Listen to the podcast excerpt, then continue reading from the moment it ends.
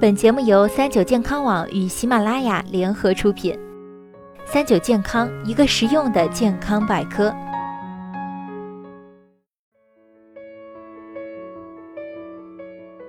嗨，大家好，欢迎收听今天的健康养生小讲堂，我是主播探探。或充实或忙碌的早间活动后啊，部分人会选择在中午午睡片刻，以获得更充沛的精力开展下午的活动。当然，不午睡党派也有着他们的正当理由。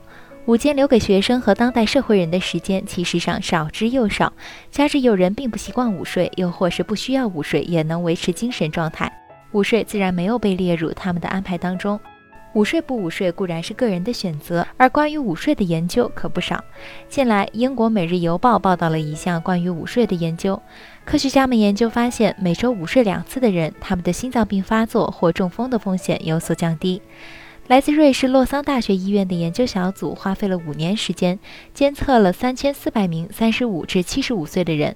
他们收集了这些监测对象的午睡频率、平均午睡时间等数据，研究其心脏病发作或中风的风险。五年的时间内，研究人员从这些对象中收集到一百五十五次心脏病或中风发生的数据。研究结果显示，与几乎没有午睡的人相比，每周午睡一次至两次的人，心脏病发作或中风的几率降低了百分之四十八，风险几乎减半。科学的睡眠时间是每晚八小时。若是晚上未达到人体所需的睡眠时间，午睡则能在一定程度上帮助我们达到睡眠的需求。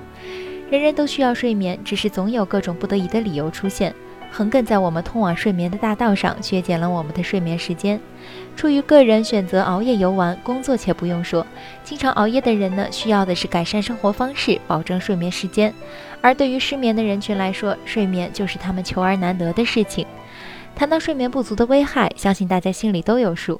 所谓欠的睡眠总是要还的，长期睡眠不足，身体机能会受到损害，免疫力随之降低，也就意味着身体易受疾病侵害。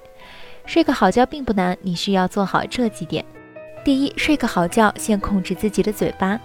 夜深人静时，似乎是各种食欲的巅峰期，但越是临近睡觉，就越是要控制好进食的欲望。一般来说，晚餐后就尽量少吃或者不进食，睡前更是不要使用辛辣、茶酒等刺激身体状态的东西，以免身体异常亢奋，失去睡意。第二，入睡环境很关键，可适当改善。好的睡眠环境与睡眠用具有助改善睡眠质量。除了选择合适的枕头、床垫等用品外，我们还可以在睡前营造一种准备睡觉的氛围。具体做法是，睡前保持心情平和，降低房间光亮程度，如开个小台灯，通过种种行为暗示身体该睡觉了。第三，必要时可睡个有讲究的午觉。当晚上睡眠时间不足时，我们可以通过午觉来弥补。可需注意的是，午觉时间太少，反过来会影响晚上的睡眠质量。睡个午觉好处不少，前提是午觉一定要睡得正确。一是午睡时间不宜太长，二十至三十分钟即可；二是吃完饭先给身体消化的时间，不要立即午睡。